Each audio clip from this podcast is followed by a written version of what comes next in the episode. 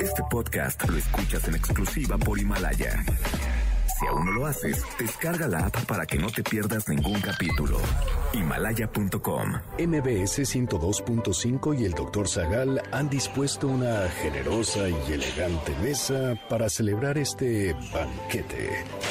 Pasen y sean bienvenidos a degustar los manjares de este menú, especialmente seleccionado para los paladares más exigentes. Esperamos que esta experiencia cultural les deje un buen sabor de boca.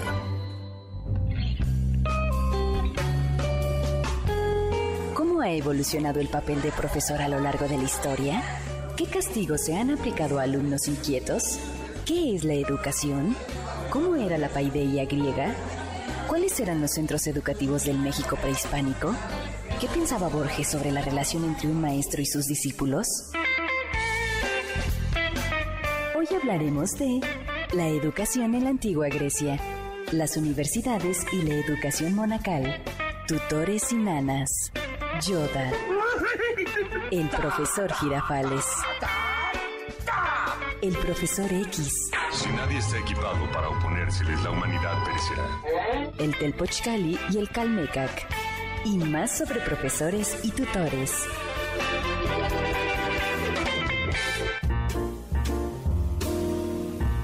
Amigos del banquete, hace poco cumplimos 11 años al aire. No pudimos celebrar con ustedes, pero para no dejar pasar el aniversario así como así, hoy pondremos uno de los programas que más les ha gustado. Y claro, siempre seguiremos ofreciéndoles contenidos nuevos e interesantes. Esperamos que lo disfruten. Y recuerden, sapere aude, atrévete a saber. MBS contigo en casa.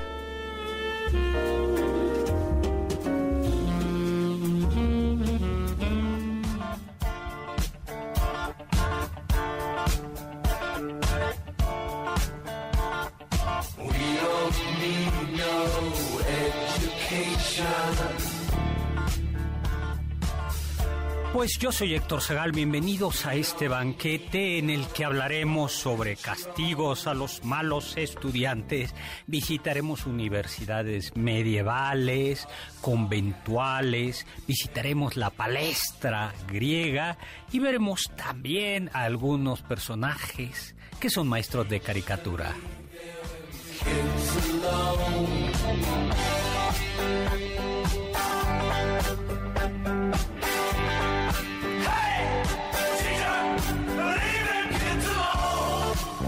Hola, yo soy Héctor Zagal, bienvenidos aquí como todos los sábados a las 5 de la tarde a este banquete en mbcnoticias.com.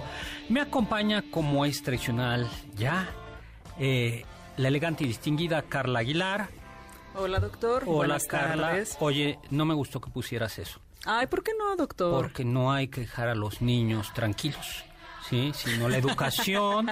casi Se vuelve barbarie, más la, bien. la educación es precisamente convertir a los estudiantes en otro Ay, bloque, no, en otro doctor. ladrillo, para que sean funcionales y hombres de provecho. Ay, ¿no? doctor, pero usted no es así en sus clases. Siempre nos inspira a ser mejores, ser críticos, libres. no es cierto. Todos flores, prohibidos. Perdón, ¿a usted quién le dio la palabra? Ese que acaba de hablar sin permiso. Bueno. No, ya, profe, ya, profe, ya. Hola, Alberto Domínguez. ¿Qué tal, doctor? ¿Cómo le va? Este. Ilustrísimo profesor. Eso. Tan eximio. eh, Eso, muy bien. Eh, y ese que acaba de hablar, ¿quién es? Eh, el ¿Qué dijiste?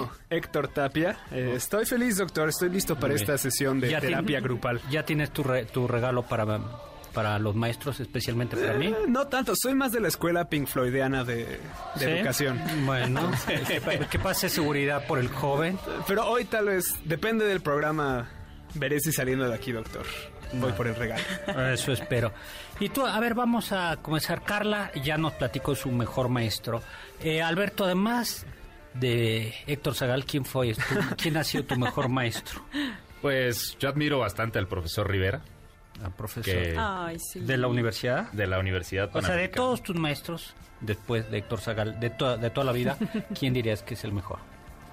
Pues no, no sé quién sería el mejor, pero valor especial al profesor Rivera por, eh, por enseñarme a acomodar mi cabeza. Él me enseñó lógica.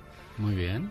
Eh, al profesor Refugio de la Torre en San Luis Potosí, del Centro de las Artes, que me enseñó a escribir como un buen vanguardista. No, la falta de ortografía no son vanguardismo. Eh, eso no, no. Son, son dos temas. García Márquez y Juan Ramón Jiménez se podían permitir ciertas faltas de ortografía porque dominaban la ortografía. Bueno, eso es cierto, doctor. Bueno, y luego, bueno, ya. Y Héctor Tapia, tú sí eres libre porque tú no has estudiado conmigo, entonces. Sí, yo no estoy ¿quién tan comprometido. Sí, ¿quién ha sido tu mejor profesor? Yo creo que Cristian Díaz, que es el profesor de, Sí, de de cine. cine, que fue mi alumno en la prepa, por cierto. En serio, es Claro. un gran profesor. Yo tuve clase con él hasta ahora en séptimo semestre y jamás había entrado nervioso a una clase. Ah, yo creí que jamás había Eh, entrado a una clase. No, no, no. Eh, y, y en verdad eh, salí súper satisfecho de esa clase. Su último día todos estábamos con una lagrimita, entonces... Ay. Pero, Pero se ¿y por qué extiende- entregó las calificaciones? o sea o que- qué? no, no, no, afortunadamente nos fue bien. Pero entonces de ahí yo creo que extiendo la felicitación a los profesores que lo formaron, entre ellos al doctor Zagal. O sea que sí me debes un regalo. En perspectiva, sí. Ven, ¿Y tu peor profesor?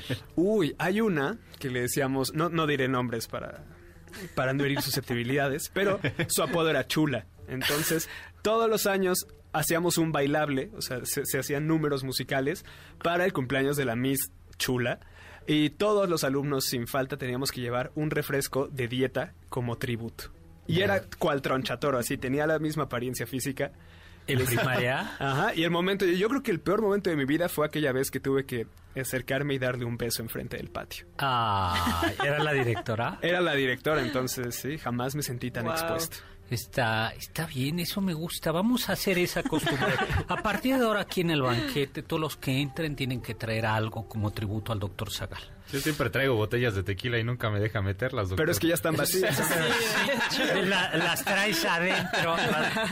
Yo que, a ver, yo recuerdo, mi peor maestro fue, hizo así, eh, me dio tercero y quinto de primaria, mi celda, que además man- eh, pegaba con el lápiz en las manos, y además mandó a llamar a mi mamá varias veces para decirle que si no mejoraba mi caligrafía, cosa que nunca hice, nunca iba a terminar ni la primaria. ¿Quién se ríe ahora? Híjole, sí, decirle, mire mi celda, no necesité mejorarle, ya, te- ya escribo libros. Eh, no, sí, Mientras mis- todos sus alumnos lloramos porque no entendemos lo Es- que ponen en el pizarrón. Bueno, pero ese es otro Pero- tema. Ese es otro tema. Y Carla, ¿tú también? ¿Qué pasó, doctor? ¿Le damos sus reglazos a Carla o qué, doctor? Ay, no. Sí, ¿Sabes qué? Te los vamos a dar a ti. No. Sí. Y luego yo creo que mi mejor maestro fue mi maestra de secundaria, Marta Saborit, en, en secundaria. Me enseñó, para que veas lo que se aprendía en la secundaria pública, A ver. ¿no? yo aprendí eh, las formas del soneto de Petrarca. Yo en primaria, en segundo de secundaria, aprendimos de Cicerón, había una lectura como mm, Cicerón explicaba cuáles eran las partes del discurso en la oratoria y, y algunas técnicas de oratoria, de retórica. Aprendimos, me acuerdo que nos enseñaba a declamar, pero no con Amado Nervo ni asuntos, sino con José Asunción Silva. Y era que, que es muy difícil y justo, eh, por ejemplo. Yo aprendí fracciones. Bueno, también, ah, bueno, espérame. Y en primaria y en secundaria tenía un maestro que eh, cumplió con eso y nos enseñó, digo, no entendimos, pero entendimos el concepto de lo que eran los axiomas de Giuseppe Peano, segundo de secundaria. ¿Qué? Yo me enteré de él hasta la universidad. Sí, o sea, claro, además es secundaria técnica industrial, 14 de mayo, que queda en Avenida Coyoacán, esquina con... eh, ¿Con quién? Con Avenida Coyoacán, esquina con Ángel Urraza. Hugo Moreski de Historia nos enseñó, por ejemplo, en segundo secundaria en Historia, que era la bula intercaétera de Alejandro VI, los tratados de Tordesillas y las diversas interpretaciones que se daban a la bula intercátera, si era en efecto un decreto, si era una eh, era un acto notarial, si era un arbitraje. Es que a usted le tocó Wow. suerte, doctor. Yo voy a pedir un reembolso, Sí, doctor. la buena- Sí, exacto. Sí, a ver, pero... de- pero Regrésenme todo- todos verdad. esos años de inversión. Sí, eso lo pasó. aprendí en, en, en secundaria. O sea, son... Ay, yo plastilina 1, recortes 2. Bueno, pues vamos a hablar. Monografía de Yo Benito creo que, Juárez. a ver, yo sí creo que, que, que la... Bueno, estamos en vivo, 5166105, mi Twitter, arroba hzagal, zagal con z. Alberto, ¿ya tienes Twitter? Ya, ya tengo Twitter, a ver, doctor. ¿cuál es? Es arroba Horner Alberto, Horner con H, Ay. Sagal con Z, Horner con H. Eh, hago como que no escuché. Eh, Héctor Tapia, El mío sigue siendo y siempre será arroba Toy Tapia, doctor. el juguete de todos. El pero Toy muñequito de nadie. Ay, sí. Hay que- hay que aclarar. Luego, Carla. El mío es arroba carlapaola, guion bajo, AB. Muy bien. Isco Reyes. mm, su mejor maestro fue Federico Dávalos Orozco de la Facultad Política de Políticas en Ciudad Universitaria. Mario Urbina ya nos está escuchando y tenemos también a quién más. Bueno, por ahora. Tenemos saludos de Aida Rosas, doctor. Aida, ¿cómo estás? que nos trae. Sí, todos la queremos aquí. Y dice, muchas felicidades al doctor Zagal Nos por ser tan gran maestro y preparar a tantos alumnos. La querida Aida nos trajo un riquísimo pastel la, Delicioso. sema- la vez pasada. Un pastel, uy, de Montparnasse. bueno, eh, pues algunas reflexiones. Fíjense que yo creo que le- la, la- la eficacia de la educación sí, depende de varios factores. Uno de ellos es la dureza de la regla con la que se le pega a los alumnos, pero hay otros. El Proporcionalmente directa. Sí, mientras más duro, proporcional. Mientras más dura es la regla, más aprende. Pero además de eso está eh, el estudiante, el maestro, la familia, la escuela y el Estado. Y vamos a decirlo así, mala suerte. Yo creo personalmente que los cursos de actualización para los profesores casi no resuelven nada. Eh, en fin, son importantes. A mí me parece que hay un fetichismo hoy por hoy de la pedagogía. No quiere decir esto que haya que tirar a la basura, ni mucho menos, amigas y amigos pedagogos. Pero quizás menos creo- secuencias didácticas, doctor. eh, ¿Perdón? Quizás menos secuencias didácticas que llenar y entregar. doctor. Sí, yo creo que hay como un fetichismo de pensar que, que porque cambias el plan de estudios, el programa, la técnica, cambia todo. A mí me parece que eh, yo creo que lo fundamental es el dominio de la materia del maestro, el compromiso del maestro, la creatividad que tiene el, maestro y el entusiasmo que tiene ma- el, el maestro. Y que curiosamente, en ocasiones, todos estos esquemas excesivamente rígidos terminan asfixiando todo esto, porque entonces son muchos maestros, yo esto sí lo puedo decir que es casi unánime de los maestros de secundaria, yo estoy muy en contacto con ellos de secundaria y de prepa, eh, que están frente a grupo y es casi unánime que dicen, a ver, este programa lo hizo alguien que no está frente a grupo. Me acuerdo, por ejemplo, eh, un maestro que me decía una vez hablando de un, de un programa de estudios, me decía, no, no puede ser que digas que vas a calificar con participaciones personales en clase eh, cuando tu materia dura dos horas y tienes 50 alumnos. Entonces dice, si tú le preguntas a alguien, a tus alumnos, a tus estudiantes, les haces una pregunta por, por día, que era lo que sucedían, lo que proponía el programa, pues no llega ni a los 25 alumnos, ¿no? Mm, Detalles de ese tipo. Pero bueno, entonces, uno, el maestro, la familia, la escuela, el Estado. Los, y yo creo que algo que sucede es que, los, que el peso lo lleva hoy por hoy los maestros y en ocasiones la familia y los maestros y los estudiantes se desentienden. Los estudiantes deben, mi querido Alberto, ser Dígame, esforzados. Yo siempre me esfuerzo. No, y cuando al estudiante le falta fuerza y voluntad, poco puede hacer el maestro. La familia también es clave. Yo creo que todo mundo tener Sí. una mamá, un hermano mayor o una eh, o un papá que te ayudaba a hacer la tarea es decisivo, ¿no? A mí me, eso, es, duda, sí. eso es, es sin duda, ¿no? Y, eh, y por supuesto, además el valor del, del ejemplo. O sea, si tus padres estudian, si le dan un espacio al estudio, si respetan la escuela, creo que eso ayuda, ¿no? Y yo creo que la escuela también, el, el escuela también, el entorno físico tiene que ser eh, agradable, ¿no? La- Decente. decente, ¿no? Al menos Sí. decente. Lamentablemente hay muchas escuelas públicas que no tienen, no por falta de ganas, sino no tienen presupuesto. Eh, mi madre daba clases en escuela pública y me decía que ellas tenían a veces problemas de goteras en el de goteras en el techo. Entonces, cuando llovía, pues había que hacer algo de emergencia, pues porque el agua entraba por los techos. No, ¿no? deje las goteras, doctor. Hay escuelas sin techo en la Sierra de Guerrero, ¿no? Tú has dado clases ahí, Sí, ¿no? por supuesto. Claro, sin letrinas y ya no. Sí. Sí. entonces yo, bueno, pues nos vamos y ya nos pusimos muy serios y ahora vamos a hablar al regreso. Vamos a hablar pues de la historia de la educación. Estamos en vivo 5166 1025. Del diccionario del doctor Zagal.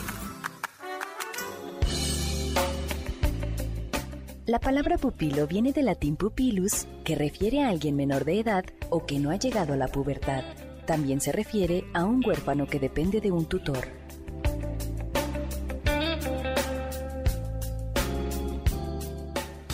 Ponte en contacto con nosotros en nuestra página de Facebook www.facebook.com Diagonal Doctor Zagal. ¿Tienen algún comentario? Pueden contactar al chef principal, el Doctor Zagal, en Twitter, arroba hzagal.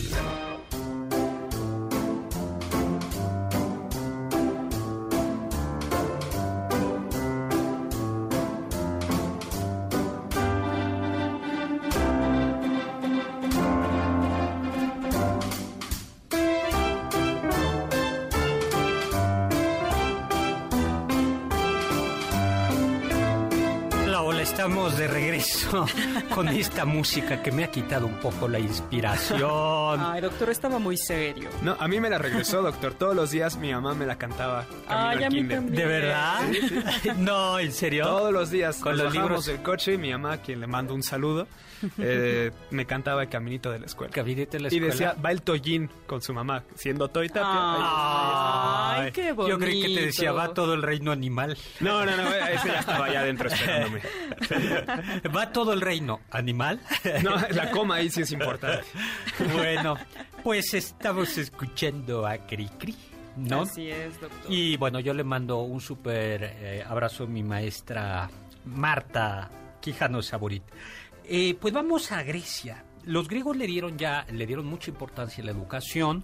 Platón y Aris- eh, Aristóteles decían que la educación era tan importante que debería ser un asunto público y no privado. Los espartanos, para bien o para mal, el Estado era el que controlaba completamente la educación. El niño era arrancado de su familia y era sometido a una educación eh, brutal prácticamente. Tenían unos maestros raros, ¿no, doctor? Algo así como los frotadores de niños. Eh, pues... ver, Alguna vez leí Ah, algo caray. sobre Los los, griegos son tan de raros. Sí, a ver, a ver, Alberto, por favor. Perdón, el morbo no me deja, Sí, doctor. el, ma- el- el doctor Marcelo Bueri, que nos está escuchando desde Chile, Saludos va a precisar. Bueri. Eh, el Paidotribes era, en efecto, el maestro de gimnasia. Pero Paidotribes, ciertamente, quiere decir en etimologías algo así como frotador de niños. Pero lo que sucedía es que los jóvenes, niños y señores griegos, varones, hacían el ejercicio desnudos.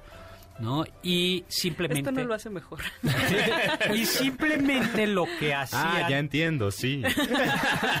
y la etimología suena Y simplemente lo que sucedía era que lo único que podían llevar encima era una cintilla en la cabeza, como las que se pone para jugar tenis Héctor, y Así un poco es. de aceite en el cuerpo, aceite de olivo. Pero no quiere decir nada más. ¿Ya? Eh, pues No, creo que está bastante doctor. claro, doctor. Se ve que usted sabe Sí, no hay que precisar nada. No, no, no sé, no, no sé. ¿Tú juegas fútbol? Así es. Y los entrenadores- Soy más entusiasta. Y, lo, y de chiquito los entrenadores nunca te tocaron un pie. Jamás fui frotado. O sea, Eso es, eso es bueno, supongo. bueno, Cambio de tema. Ya. bueno, decía pie, nada más pie, o sea, no... No, ni pie ni nada, doctor. Todo, todo normal. Todo dentro de la ley. Tampoco metí un gol, pero pues Bueno, unas por otras. Eh, sí, pues eso también Bueno, cuenta. pero yo cu- cuando entrenaba box, el entrenador te tenía que golpear en el abdomen a ver si sí No, aguantabas. No, Eso- No siempre. No, se me hace que... que ¿Era un no- mal entrenador? Sí. Ah. Bueno, Puros malos maestros. pues por ejemplo, eh, Platón, eh, por ejemplo, el, el currículum típico que decía Aristóteles era música gimnasia, gramática y dibujo. Era muy bonito lo que decía el dibujo. Decía, los jóvenes, los niños deben de aprender dibujo, pero no tanto para que no los engañen en el mercado. Esto tiene una explicación y es que la cerámica griega era de alta calidad y entonces no se trataba solo de, de aprender para comprar cerámica de calidad, sino para aprender a admirar la belleza.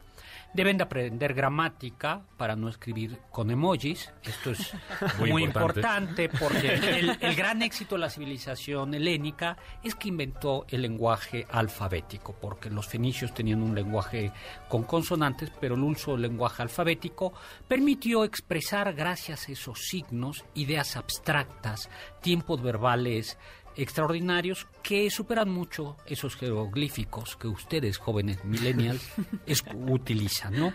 Ahora puros Y- stickers, doctor. Sí, hemos evolucionado. Sí, los jeroglíficos que se mueven. Y finalmente, eh, y estaba la, la gimnasia, como ha observado aquí Alberto Domínguez.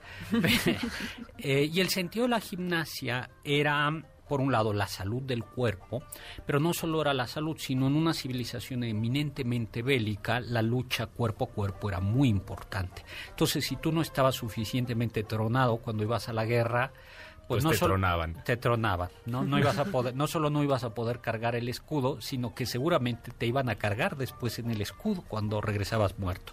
Pero además tenía un tercer sentido. Una y forma era- de dominar el cuerpo, ¿no, doctor? Claro. Un sentido de virtud. Exactamente, ¿no? Para que dominaras armónicamente el, el cuerpo, por ejemplo, que los, los esto se nota en los adolescentes, eh, eh, eh, sí, la pubertad que crece el cuerpo de un día a otro y que son torpes. Justo la gimnasia es adueñarte de tu cuerpo y adueñarte de los impulsos de tu cuerpo, Alberto Domínguez. Y a las cuantas vueltas No me alrededor veas así, del doctor. patio se domina el cuerpo. Ah, pues depende. Eh, eh, eso es muy importante. Has hablado bien.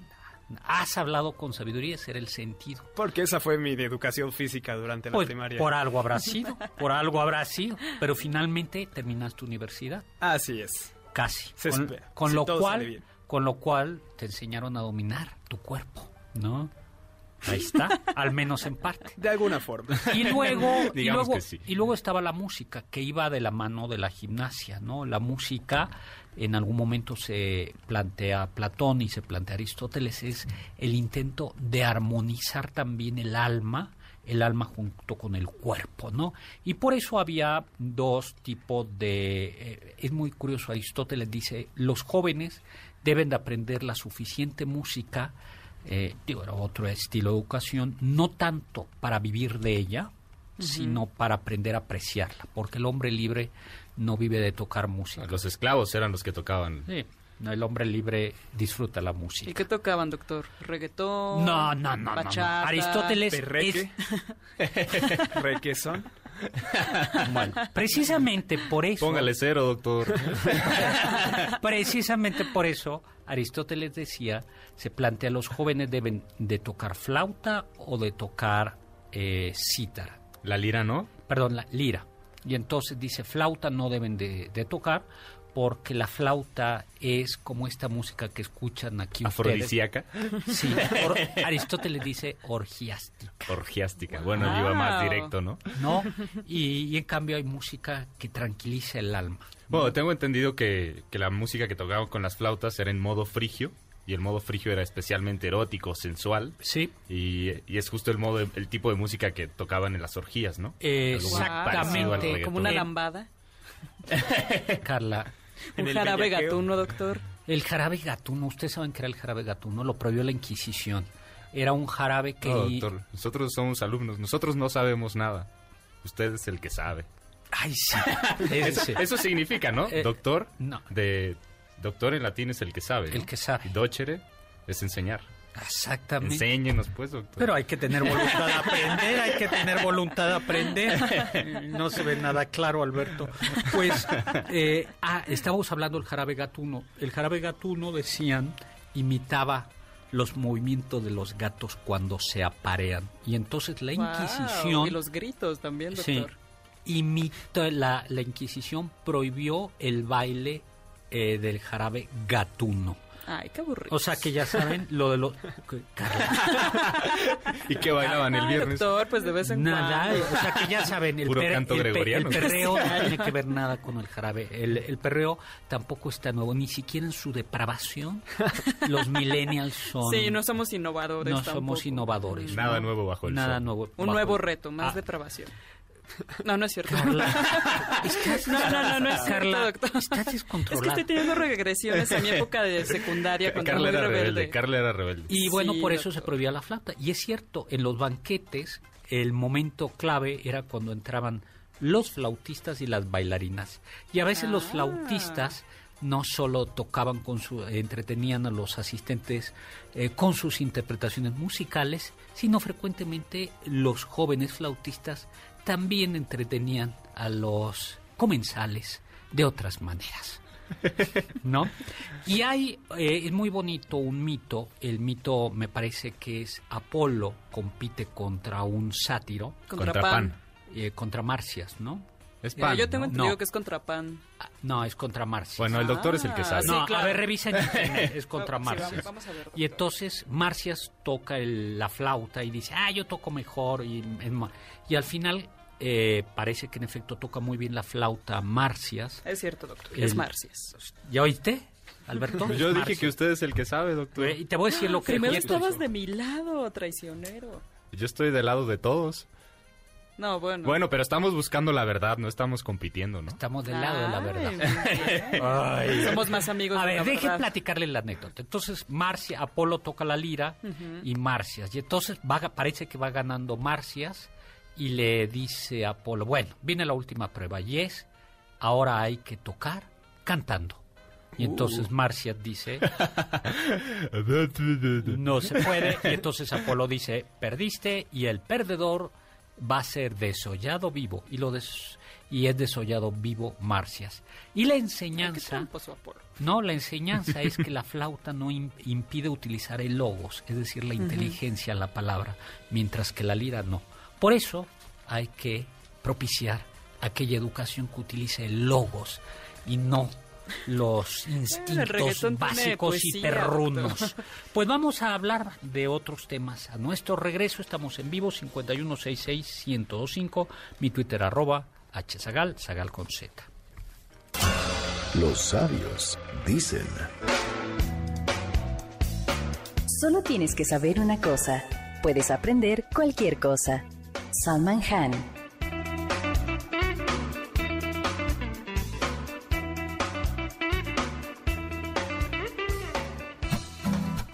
¿Faltaste a alguno de nuestros banquetes?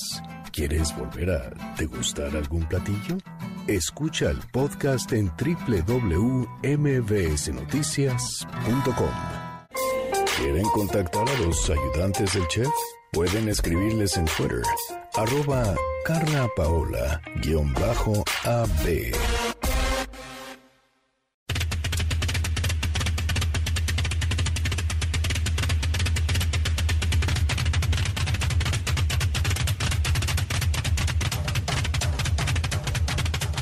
estamos de regreso aquí en Noticias MBC. Soy Héctor Zagal en este banquete que estamos dedicando a la enseñanza, a los profesores. Carla Aguilar, estamos escuchando como música diabólica hoy, ¿no? Bueno, está un poquito, doctor Van Halen, Hot for Teacher. Perdón, doctor, no me ve así. Tú, tú- tú- tú has sido la mala influencia para Carla hoy. Eso es claramente música del diablo, escúchalo. La estamos juntando para la revolución, no a la ideología capitalista impartida en las escuelas. No, bueno, pues aquí... ¿Algo que decir, Toy Tapia? Schools Out de Kiss también es muy buena. También en música del Y en diablo. un mes la voy a poner a todo volumen. Música, eh, pues aquí no, es música del diablo. Es música del diablo. Vayamos, bueno, Doctor, nada más rápidamente tenemos saludos de Alejandro Pérez de la Ciudad de México. Le manda muchos saludos a usted y que como siempre está escuchándonos. vayamos ahora a Oiga, leer. doctor, pero usted me reclama de que yo no tengo voluntad de estudiar. Eh, alguna vez escuché que San Agustín decía que es imposible enseñar algo, ¿no?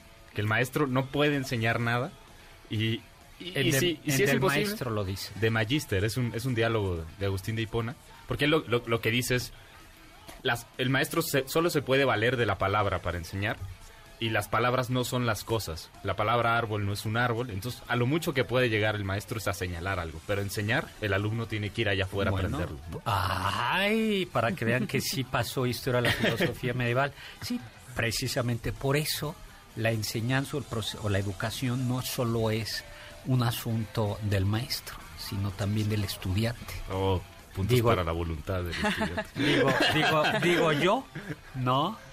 Y además, bueno, y por cierto, San Agustín fue maestro y se quejaba, él eh, creo que estaba, eh, primero está en una ciudad africana y ahí los niños se portan bien, pero luego llega a Roma y dice que eran un desastre. Que eran, Unos mis reyes, doctor. Sí, que ahí no ponían atención y etcétera. ¿no? Llegaban borrachos quizás a y que no, que eran relajientos. Pero vayamos a la Edad Media. En la Edad Media hay varios sistemas de educación. Un sistema de educación formal, no escolar, pero sí de educación formal, era el taller. El gremio, los, los gremios agrupaban a personas que se al mismo oficio, zapateros, carniceros, banqueros, comerciantes, pintores, eh, arquitectos. Arriba del, o del gremio estaba en la cúspide estaba el maestro. En un taller, cada taller estaba encabezado por un maestro. Eso lo conservamos en español. Por eso todavía nos referimos al maestro albañil, al, al maestro de obras. maestro ¿no? de obras, sí. Después venían los oficiales. Y hasta abajo los aprendices. Habitualmente los aprendices eran hijos de otro oficial o de otro maestro que eran colocados para la enseñanza para que fueran aprendiendo su oficio. Y había que aprender, y había que pasar frecuentemente eh, exámenes para finalmente ser oficial y llegar a ser maestro. ¿Tú sabías eso? Y era muy tradicional que el aprendiz se terminara casando porque vivían en el taller, el taller quedaba en la casa del maestro, se terminaban frecuentemente casando con la hija del maestro, con la nieta del maestro. De cuando la vida era muy fácil. Eh, O de cuando iniciaba la burguesía. bueno, había que, pero había que trabajar, pero también estaba otra institución que era la Universidad Medieval. A ver qué Universidad Medieval este suena Antoy Tapia. Howard's, doctor. Esa, la, la que está encima de mi cabeza. No, no, ese es del mundo Póngale mágico. cero, Es doctor, del- ese es del cero. mundo mágico. Vi ese documental de Harry Potter en- en- dividido en ocho partes. No, pues no. Esa no es, esa, esa no es universidad medieval, ese es del mundo mágico, ¿no?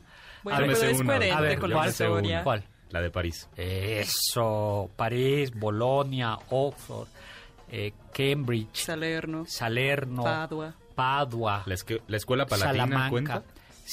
Propiamente no era universidad. La de Alcuino de York en Aquisgrán, cuando Ajá. Carlomagno es rey de los francos y luego emperador del Sacro Imperio, no es propiamente univer- universidad, es una escuela palatina. Las universidades nacen a, a partir de las escuelas catedralicias, por eso Así nacen es, en las doctor. ciudades. ¿Y qué nos puedes contar de las escuelas catedralicias? Oiga, doctor, una pregunta. Esto de la educación laica. ¿Y si yo quiero una educación religiosa? A ver, no, lo ¿Eso que... no es opresivo? No, lo que dice, el, hasta donde recuerdo, lo que dice la Constitución es que la educación pública es laica. Pero si tú estudias en educación privada, puedes recibir una educación religiosa. Hay países como Alemania que tienen un modelo muy interesante y es, tú puede- el alumno puede elegir, el padre, la educación es pública y gratuita, pero el Estado ofrece educación pública y gratuita de todos los sabores y colores. Entonces, tú puedes eh, elegir una educación católica, eh, evangélica, o depen- depen- protestante, musulmana o atea para tus hijos. Eh, ahí Wow. es como mucho más amplia la oferta. En México, el Estado oficialmente no puede dar una, una educación religiosa. Ah, porque hablando de educación y esto, recuerdo un pensador alemán, Feuerbach, ¿Sí? justo alemán, que decía que la, la religión es la mejor educadora siempre y cuando no se la tome en serio. Pues es un punto interesante. Es un punto interesante. Pero, sin embargo, En la Edad Media era distinto, en ¿no, la, la Edad Media, eh, Sí, el claro, nacimiento... La educación se la debemos a justamente la a, las escuelas catedralicias, a los monasterios y también la el pasar la educación, pasar el conocimiento se debía en gran parte a los monjes que se la pasaban copiando manuscritos Claro. a mano todos los días en un salón especial que se llamaba escriptoria. Planas y planas. Eh, Sí, Planas y era planas, tal cual decía, o llegaba el, el jefe de los monjes, de los escritores, y les decía, bienvenidos, este año vamos a transcribir la Iliada. Y entonces eh, iban transcribiendo la Iliada, el maestro... Ay, ese profe no es pedagógico. Ah, Ahí sí había pedagogía buena. Y entonces transcribían la Ilíada. Y hay manuscritos en donde se ve que el monje joven está harto y dice, y yo ya estoy harto de pasar este manuscrito. y siguen, ¿no? Y entonces Héctor de Troya Ay, cantó. qué padre. Yo, yo hacía tareas así, doctor. Alguna Sí. vez algunas maestras nos dejaban copiar los libros y yo ponía las primeras cinco líneas sí copiaba perfectamente, las últimas también y en medio ponía estoy harta, detesto Claro. la escuela, me están coartando mi libertad de aprender y luego Nadie se daba cuenta. No, Así el es. Nadie se daba cuenta. De 10 cuartillas de, y por eso la revolución industrial hizo que este profesor fuera así de rencoroso con sus alumnos y ojalá hiciste. este, este, este. Yo por fortuna lo reviso y además mi adjunto Leonardo Ramos es y verdaderamente Implacable. implacable. Y además hay todas estas plataformas que permiten detectar plagios. Ay, eso es cierto. Pero ¿qué tal? ¿Ha visto la la tinta invisible, doctor? Esa como plumas de espías que tenían Ah, los bueno, niños. Pero ya, si hay tinta invisible y yo no la veo. Yo pasaría todos esos trabajos finales por el por los rayos UV a ver si Pues los voy a pasar. A ver No, por favor, no los mucho, pasen. mucho gastar el tiempo en eso. Bueno, ya, a ver, vamos a hablar de algo. Eh, ¿Cómo- sí, cómo nacieron las universidades, medievales? doctor? Entonces, Exactamente. las universidades medievales surgen, a diferencia de las escuelas monacales, para educar a la burguesía, de Así cuyos es. representantes... Pero primero eran las catedrales, ¿no? Sí. Los centros educativos. Pero en efecto, la catedral, la, la catedral es una eh, la catedral es una iglesia que solo tiene sede en donde hay ciudades. Así es. Y entonces en las ciudades hay burgueses. Entonces, en un primer momento se comienzan a educar clérigos, pero muy pronto los burgueses dicen, a ver, queremos que nuestros hijos comiencen a recibir una educación y la comienzan a, re- a recibir en estas, educa- en estas universidades. Y también justo que hubiera tanta gente, el crecimiento de las Claro. ciudades implicaba que había mayores problemas Así es. seculares, como es. me está vendiendo de más o se robó mi vaca, ese tipo de cosas, ¿no? Tocó a mi hija y entonces se, necesita- se necesitaban abogados que no nada más trataran con cuestiones de la iglesia, sino Así cuestiones es. civiles. Y por eso nació el derecho canónico, el de la Iglesia, y el derecho civil o derecho, que era la otra facultad. Así Junto es. con ellas estaba la facultad de medicina. Y que después de muchas pestes, pues uno los necesitaba, ¿verdad? Exactamente. Y la facultad de artes, que era como, como donde se estudiaba, era parecido al bachillerato. Todavía en Estados Unidos se habla de Bachelor of Arts, que es su licenciatura en realidad es como un tipo bachillerato. Y en, el, en la escuela de artes se estudiaba eh, en latín, esto de la globalización. No se hagan ilusiones, mis queridos milenios. El idioma oficial de la educación en la Edad Media era latín. Entonces, un muchacho, yo- las clases se daban en latín y por tanto un muchacho inglés podía perfectamente seguir las clases en París y luego ir a Alcalá eh, o a. Salamanca y el profesor daba la clase en latín. Y luego, además era tan vivo el latín que incluso hay albures y canciones de relajo en latín. Porque era, era el latín, era la lengua, la lengua culta. Y la otra, eh, ahí se estudiaba el trivium y el quadrivium. El trivium era gramática, retórica y dialéctica, Herramientas lógica. para pensar. Y finalmente, y luego el quadrivium, que era música, astronomía Aritmética y y geometría. geometría. Y dominando esas cuatro, ese, ese trivium, el quadrivium, studium generale, se podía ya entrar a una de las tres, cuatro facultades o finalmente llegar a teología. Y el que tenía y el que terminaba tenía la licencia para enseñar. Nos vamos a un corte 5166 1025. Escuché que... John Ronald Reuel Tolkien, mejor conocido como J.R.R. Tolkien, autor de las novelas El Hobbit y El Señor de los Anillos, en una ocasión llegó vestido con una armadura a dar clase cuando era profesor en Oxford. ¿Quieres felicitar al chef por tan exquisito banquete? Llámale al 5166-1025. ¿Listos para el siguiente platillo? Quédense con nosotros, pues aún queda mucho por picar y la promesa de postre. Hay quien dice que...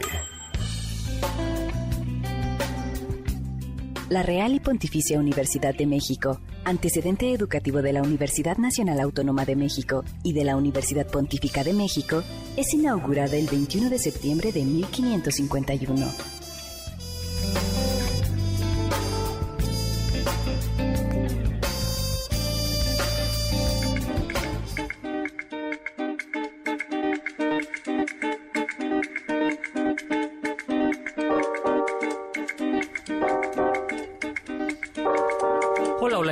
Estamos de regreso aquí en este banquete en el que estamos hablando de enseñanza y educación. Soy Héctor Zagal, como todos los sábados a las 5 de la tarde, acompañado de la elegante y distinguida Carla Aguilar, que ha sido mal influida por Ya me alguno estoy de los... juntando mucho con no te juntes con dos. ellos. Acuérdate Sí, que sí, tú estás Chusma, de los profesores.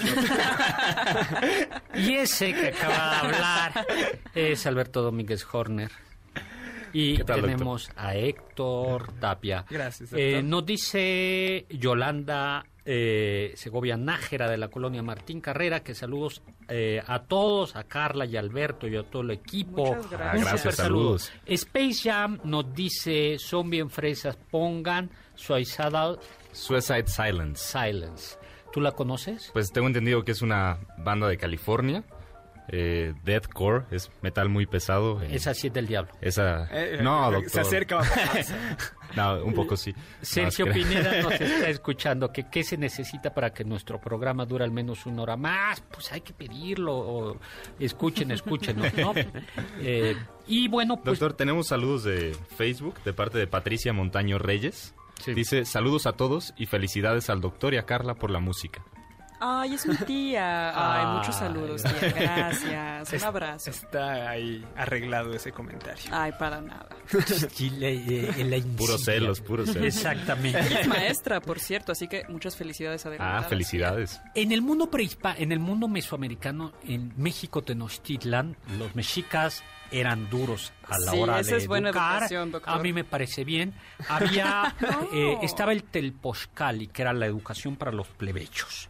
Eh, y ahí eh, había uno en cada barrio o en cada calpulli. Y la educación, a mí me gusta eso. Le- llegaban los muchachitos, vivían ahí. Y para comenzar un baño en agua fría, frecuentemente en el lago. Después de eso... Nada de que se quedan dormidos. Exactamente, no, una comida muy muy moderada, muy no crean Una que- guajolota con no, muy, muy moderada. Luego eh, se cantaban, se repasaban cantos donde se narraban las eh, el heroísmo de los antepasados y se cantaba los dioses, se ejercitaban en el arte de la guerra y también trabajaban el campo, barrían los templos, arreglaban la ciudad. Como un servicio social, doctor. Eh, el militar que se tiene de yo- barre las banquetas. No, yo creo que mucho más, porque aquí era mucho más. Algo más doctor, serio. Y el Calmeca, Eso, eso de los de los cantos a hazañas de héroes anteriores es común en distintas culturas, ¿no? Y, Sí, y es es la- parte de pensar que la literatura o, es- o las, las historias son parte fundamental de la educación. claro. Hoy por hoy, eh, yo creo que la épica, eh, eso es muy curioso, está quizá en los Avengers. ¿Tú ya fuiste a ver los Avengers, Ay, Héctor Un Tapia? par de veces, doctor. Un Bueno, par de veces. Es que Dios mío. una en inglés y otra en español Año- para ver cómo era. ¿Cómo era? No, la, la- las narraciones poéticas la na- reflejan los valores, los códigos culturales, los códigos morales de una época. Tú debes ser valiente como Héctor o Gracias. debes como Héctor de Troya. El de domador de caballos. Claro. Perdón, mi, mi tío Héctor, lo, lamento. Inteligente como Odiseo también. o como o pasaba lo mismo y tan- Berrinchudo como Aquiles. no corajudo ¿no? colérico arrogante magnífico y magnánimo y, y eso siempre ha sido quizá hoy eh, precisamente por eso algunas legislaciones ah, en México han prohibido los narcocorridos porque los narcocorridos tristemente reflejan la Son nuestra mitología. Claro, ahí- Wow. Alguna vez escuché uno que decía, si no sirves para matar, sirves para que te maten. Así qué cosa, qué cosa. Qué, qué duro, sí. ¿no? Eh, y bueno, en Estados Unidos, bueno, en, no, en parte de la cultura en todo el mundo, sí, la, los cómics, ya hablando en serio, las historietas reflejan de alguna manera los ideales de, de una sociedad. Pero lo interrumpí, doctor. Nos iba a contar del Calmeca. Del Calmeca, bueno, pues era la escuela para los nobles, Para los digamos. fresas. Pero pues también era muy exigente, igual agua fría. La diferencia es que una educación un poco más sofisticada en el sentido que tenían que aprender el manejo de los calendarios, demás Era para prepararse a ser sacerdotes, ¿no, doctor? a ser sacerdotes y guerreros, ¿no? Y bueno, y había que trabajar todo el día, ¿no? Nada de recreo extra. Nada de recreo extra. Ay, ¿dónde están las escuelas Oye. para mujeres, doctor? A nosotras que se El nos Yaucali, enseñaba. estaba el Yaucali. ¿Y qué se nos enseñaba, doctor? cantos, eh, trabajo del hogar, ni modo así era en Bueno. aquella época. ¿Qué más? Aguanta estar arrodillada todo el día haciendo las tortillas. no. Así Sí, es, era- doctor. ¿Te salen Sí. sin que se te rompan, Carla? Eso es muy difícil. Las tortillas grandes. Sí, sí, sí tengo cierta destreza culinaria, la verdad. ¿Tú, tú sabes echar tortillas? Ah, por supuesto. doctor. ¿Aprendiste en Oaxaca? Por ah, bueno, hay, hay, que reconocerle esto a Alberto, que Alberto antes, cuando fue bueno, iba... eh, Antes eh, de desviarse del buen camino. Eras, eras prácticamente maestro rural, ¿no? Era maestro rural. Saliendo Pero, de prepa me fui. pero rural, rural, ¿no? Era en un pueblo, una comunidad zapoteca de 1200 personas. De hecho, hablando de, la educación, recuerdo que alguna vez conocí una señora. eh, esto es en la sierra de Oaxaca. Yo vivía en un pueblo que se llama Kiegolani. Saludos a todos por allá. Eh, y cerca había otra comunidad que se llama Chonte. En Chonte hablaban chontal. ya nadie habla chontal porque los castigaban en, las escuelas por no usar el español. Este proyecto mexicano que existió alguna vez de blanquear a los indios y lo único que logró fue a base de castigos muy violentos como reglazos eh, todo el día por usar palabras en, en sus dialectos. Terminaron Tristemente, contra lo que muchos podrían imaginar, este proyecto comienza con Juárez. Juárez intenta, uno de los objetivos de Juárez es la castellanización de los pueblos. Plot Y- twist. y lo sí y lo bueno Vasconcelos lo continúa Díaz tal y es muy tardío cuando ya se permite dar se comienza a ver educación educación bilingüe. Oye dos ya se nos acabó el tiempo. Maestro pop a ver cuenta a tú algún maestro Yo, así de la cultura yo pop miré, rápido. doctor, por el profesor de pociones de Howard, eh, Severus Snape, aunque tiene ese pequeño detallito de si eres Harry, es como, ok, este es el profesor que estaba enamorado de mi mamá. todos querían con la mamá de Harry. Todos querían que la mamá de Harry. Entonces, a menos que, que les haya pasado eso, sí, yo no me identifico. Pero eh, tiene su peinado curioso y, y tiene Es- lo suyo. Oye, Skinner, hay un guiño al conductismo de Skinner, el padre del conductismo, o uno de los... Y, Que y se no- va a ver a los perros, bailar a las Sí. palomas y bueno, y aquí que los no niños logra- los enseñan a graznar. un No, poquito. no logra Skinner hacer nada con Bart. No, en Los Simpson no. Sí, pero No le hace honor al, per- al verdadero personaje. dato curioso, se supone que ese Skinner es en verdad un impostor. O sea, no es el auténtico. No es el Skinner. auténtico, pero al final todo el pueblo decide quedarse con el impostor porque el Skinner original pues no era tan buena onda como... Carla, ¿algún maestro de la cultura de la cultura pop. ¿Sabe? Me gusta la figura de Nanny McPhee, doctor, porque me, me, me gusta mucho esta, ¿cómo decirlo?, analogía que hacen, que la ven fea los niños cuando todavía no se saben comportar ni autogobernar, pero mientras van adquiriendo esas normas, ese autogobierno, esos valores y virtudes que les inculca, se va volviendo más bella. Pero justo cuando ya se han corregido completamente, esta desaparece. Y yo creo que es porque esa norma que, le- que les quiso inculcar ahora está internalizada y ya no es Ah, exterior. una muy bonita interpretación. Alberto, tú. Pues yo me reía mucho con el Chavo del Ocho y el profesor Girafales cuando era niño. Yo creo que en esa vecindad es la única persona sensata. Porque, sí, a ver, doña Florinda es una mujer que echa a perder a su hijo, Sí. don Ramón es un aragán. Que Kiko es, como un Incomprendido. mi rey in- región 4. ¿Cómo? Que Kiko es como un mi rey región Sí. 4. Y el chavo del 8 es un niño de la calle, es un niño que es tan pobre que suena, sueña con una torta de jamón. Y el pobre profesor Girafales hace lo que puede con esa fauna de padres, Como usted decía, ¿no, doctor? Sin, sin padres, eh, sin que- padres, sin, comida, Estado, Sin ayuda del Estado, claro. En efecto. Pues muy bien. Oye, pues muchísimas, muchísimas gracias y nos vamos. Sí, yo nada más quiero mandar un saludo a Germania Martínez, a mi madrina, que fue profesora por, durante muchos años y ahorita ya está disfrutando. Ah, y yo a mi mamá, porque mi mamá ha sido profesora desde hace 24 años, entonces, saludos mamá. Alberto, A mi mamá también, por supuesto. porque fue profesora. Desde hace 22 años. Muy bien, bueno, eh, lo dejamos con Eduardo Chabot y Alfredo Saga aquí en Balones al Aire. Confiamos que este banquete ha sido un deleite gourmet y cultural. Gracias por escucharnos y los esperamos el próximo sábado con una deliciosa receta que seguro será de su agrado. MBS 102.5. Estamos contigo. Este podcast lo escuchas en exclusiva por Himalaya. Si aún no lo haces, descarga la app para que no te pierdas ningún capítulo. Himalaya.com